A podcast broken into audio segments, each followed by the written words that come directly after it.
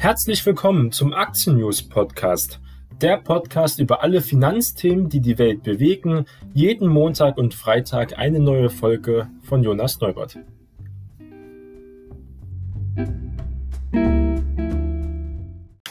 Heute ist Freitag, der 12. Februar und wir starten gemeinsam in den neuen Aktienhandel am Ende dieser Woche.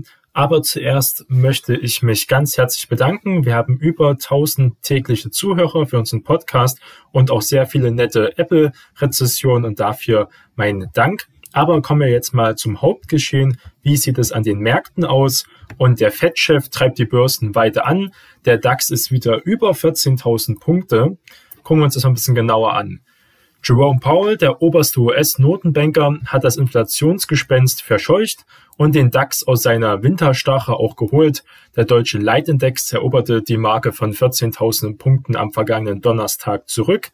Bis gestern sah es auch noch ähm, so aus, dass die sehr trübe Börsenwoche wird, nachdem die letzte Woche so stark war.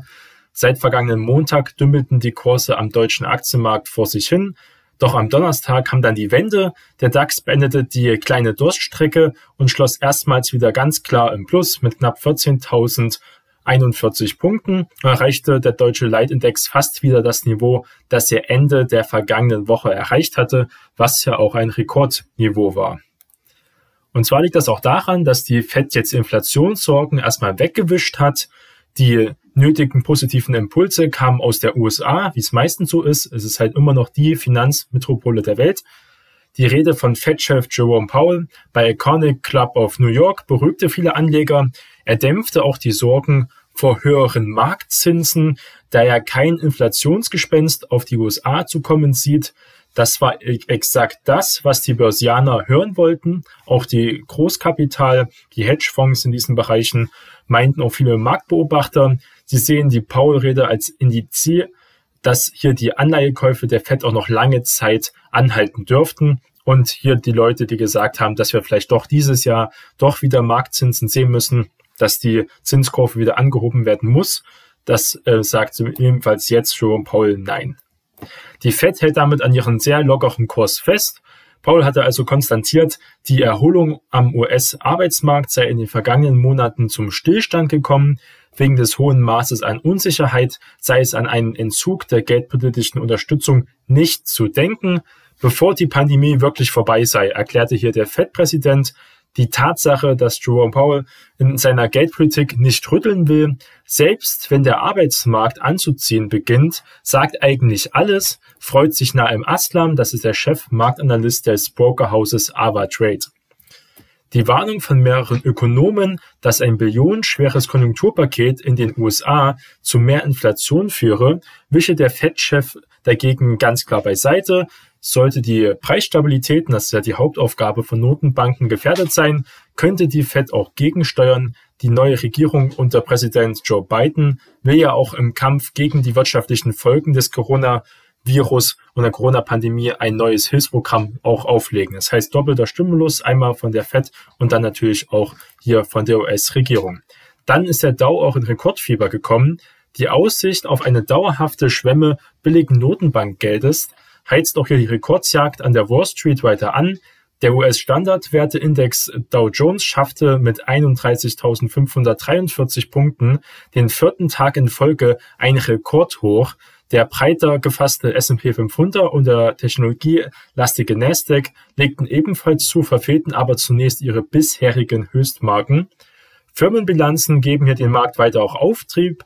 Das sagt zum Beispiel auch Peter Cadillo, er ist Chefvolkswirt der Vermögensberater Spartan.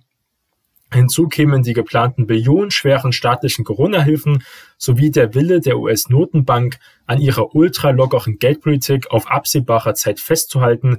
Das sorgt für wirklich heitere Stimmung. Und es gibt auch Analysten, die sagen, wenn man wirklich auf so niedrigem Zinsniveau bleibt, dann werden wir noch viel weitere Kurse sehen, weil dagegen gesehen die Aktien sogar noch billig erscheinen. Aber es gibt natürlich auch viele warnende Stimmen von Rekord zu Rekord, dass das auf Dauer auch nicht gesund sein kann. Der Dauer-Lockdown lässt hier die meisten Anleger ziemlich kalt. Die Verlängerung des Lockdowns in Deutschland um zunächst drei Wochen kann die gute Stimmung am Aktienmarkt auch kaum trüben. Die anhaltend strengen Beschränkungen dürfen allerdings schwer auf dem Wirtschaftswachstum im ersten Quartal lasten, meint auch Analystin Katja Müller von der Landesbank Baden-Württemberg.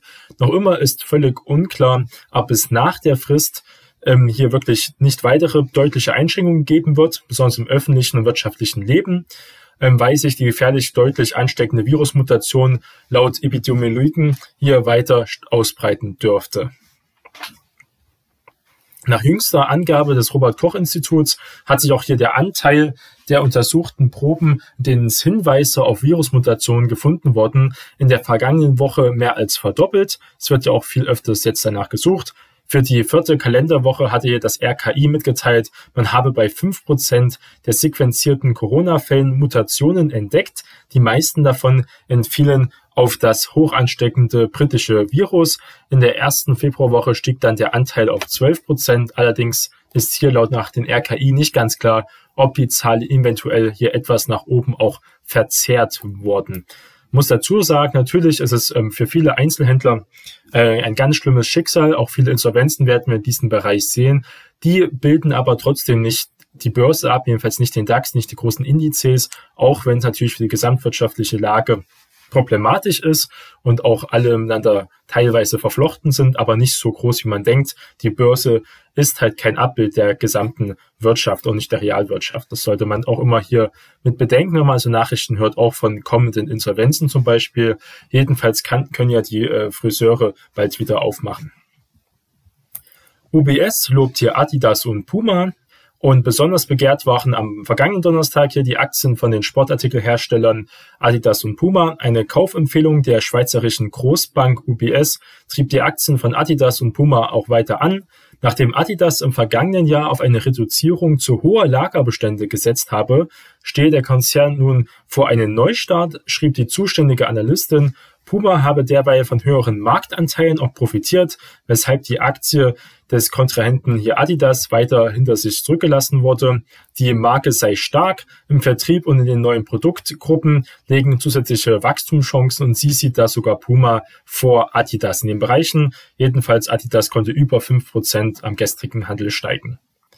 Auch ein Rekordjahr für die deutsche Börse. Zu den Gewinnern im DAX zählt auch die deutsche Börse. Das hohe Handelsvolumen an den Finanzmärkten hat dem Frankfurter Börsenbetreiber ein Rekordjahr beschert.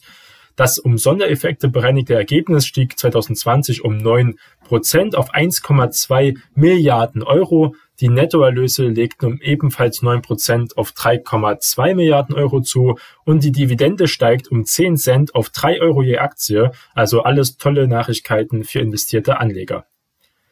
Und VW verbündet sich jetzt nun mit Microsoft, interessante Nachricht. Der Volkswagen-Konzern kooperiert jetzt mit Microsoft, um Software für vernetzte Assistenzsysteme und auch fürs automatisierte Fahren zu entwickeln.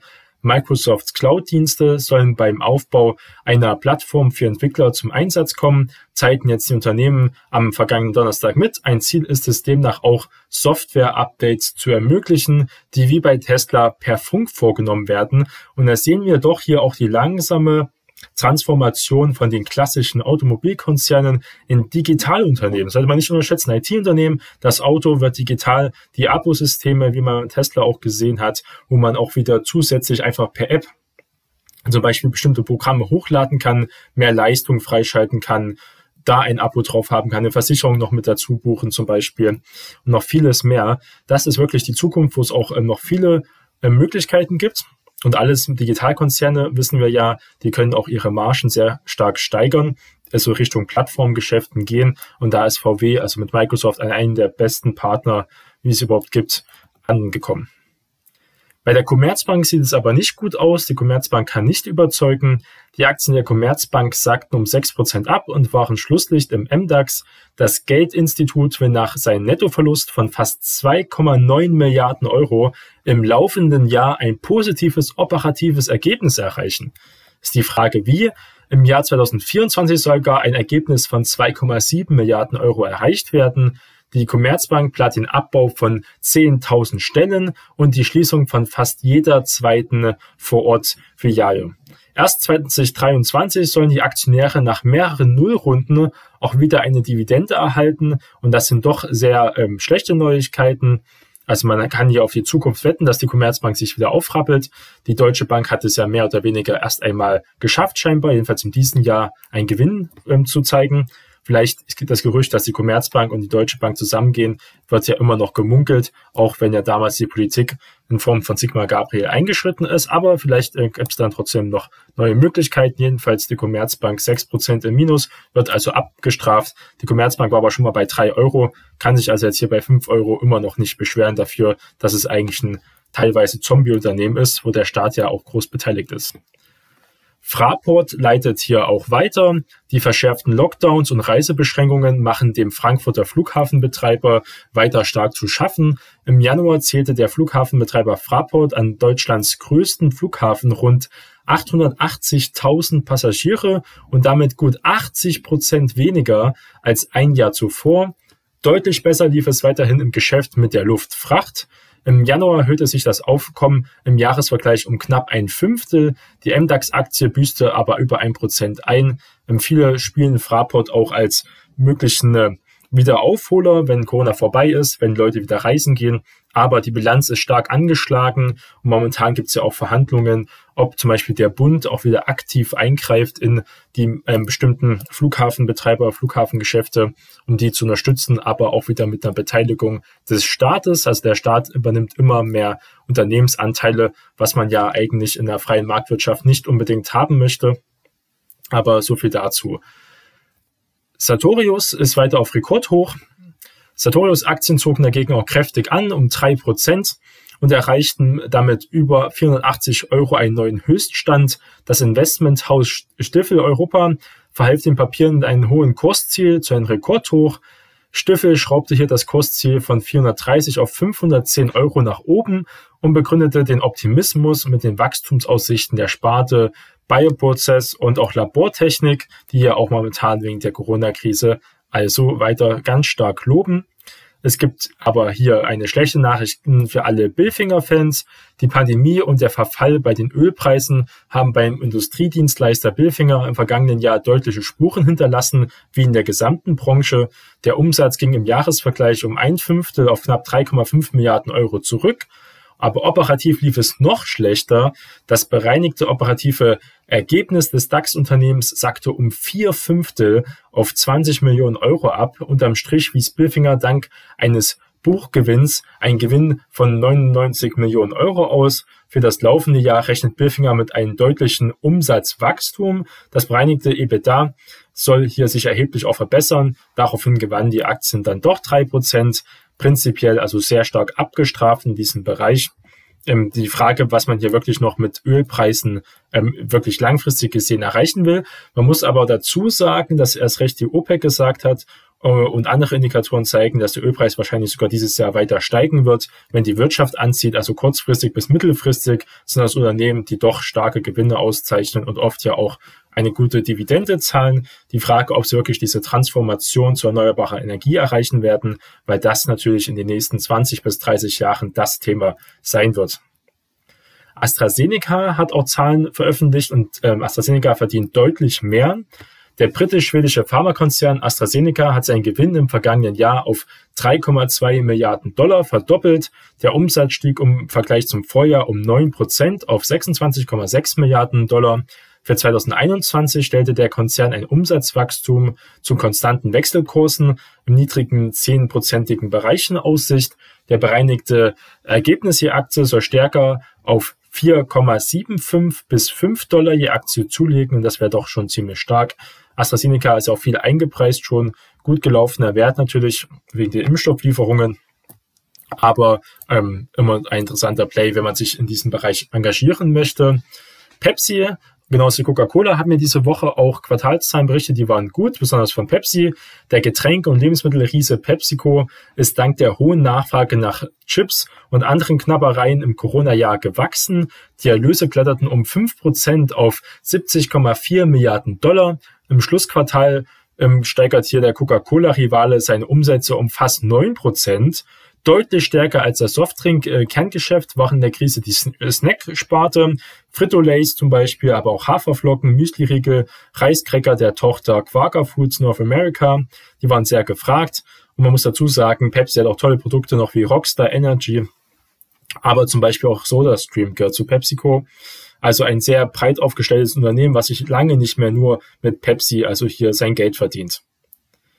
Allerdings verdiente Pepsi wegen höheren Kosten weniger. Der Jahresgewinn sank von 7,3 Milliarden auf 7,1 Milliarden Euro. Die Aktien fielen um ein Prozent, aber man muss sagen, es ist momentan so, dass Pepsi doch besser aufgestellt ist als zum Beispiel Coca-Cola in diesen Bereichen.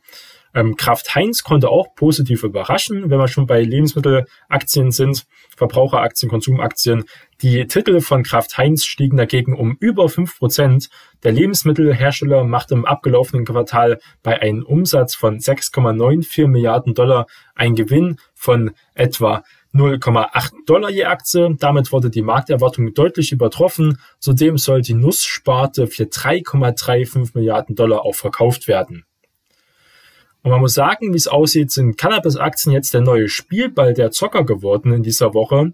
US-Privatanleger haben in Cannabis-Aktien offenbar ein neues Spekulationsobjekt gefunden.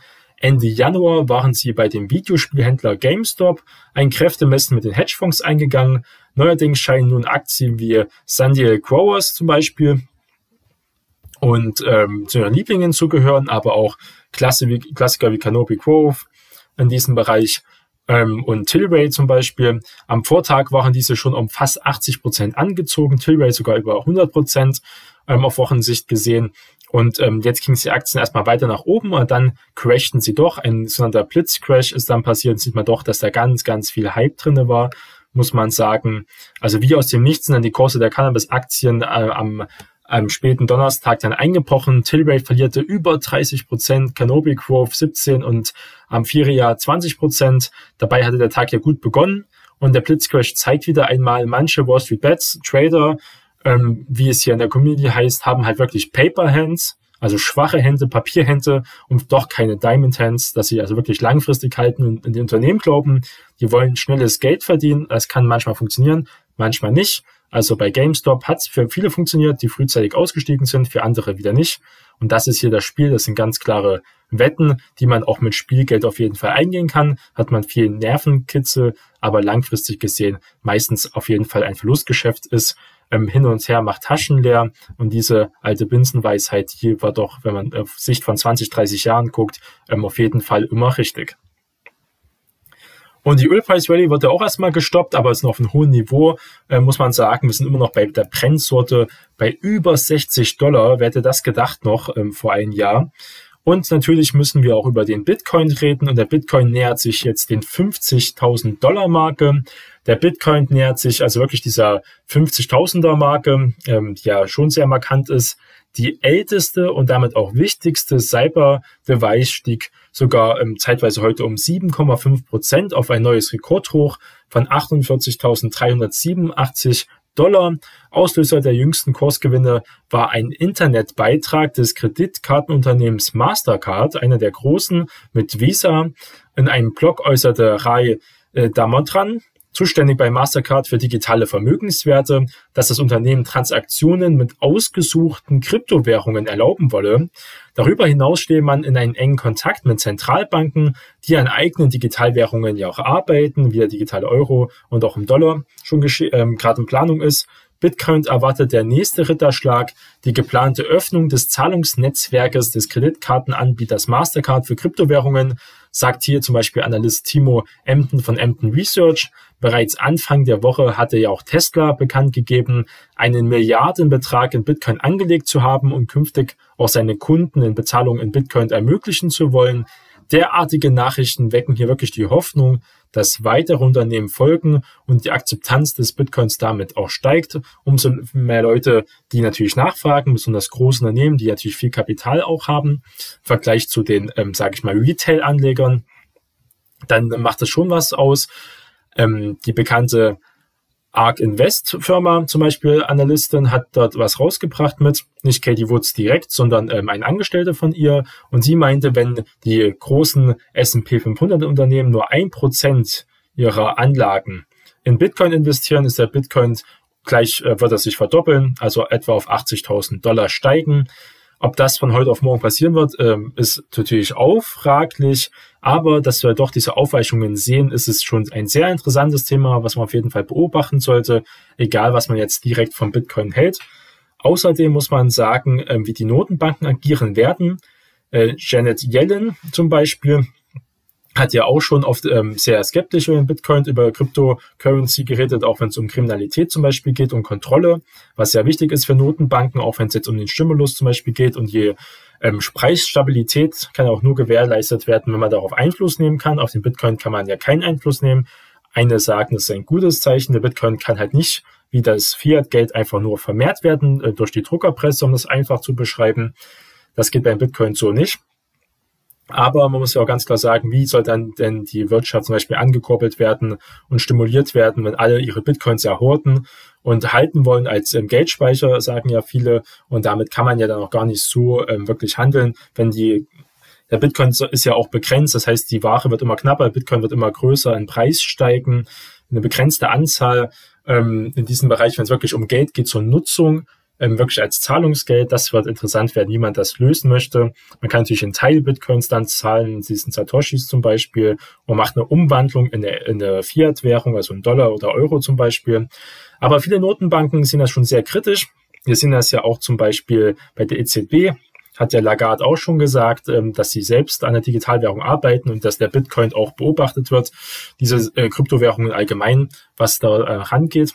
Außerdem gibt es ja sehr viele Kryptowährungen, Momentan ist der Bitcoin ja eindeutig die Nummer eins und wird es wahrscheinlich auch erstmal bleiben die nächsten Jahre. Aber umso mehr Marktanteile noch verschiedene Bitcoins, ähm, also Cryptocurrencies einnehmen, umso durchmischter wird der Markt und umso schwieriger wird es hier wirklich einen Player auch als Zahlungsdienstleister wahrscheinlich zu akzeptieren.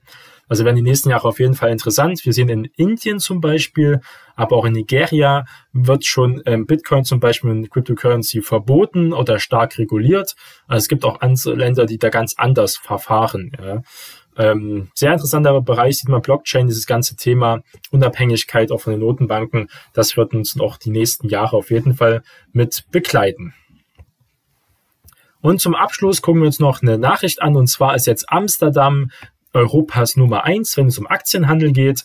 Als Folge des Brexit hat London im Januar seine traditionell führende Rolle im europäischen Aktienhandel an Amsterdam verloren. Im vergangenen Jahr sah das noch ganz anders aus. Amsterdam hat im vergangenen Monat London als Europas größten Handelsplatz ja für Aktien abgelöst, weil zahlreiche Investoren nach dem Austritt Großbritanniens aus der Europäischen Union den Handel an die in Amsterdam ansässige Börsenplattform Euronext ausgelagert haben.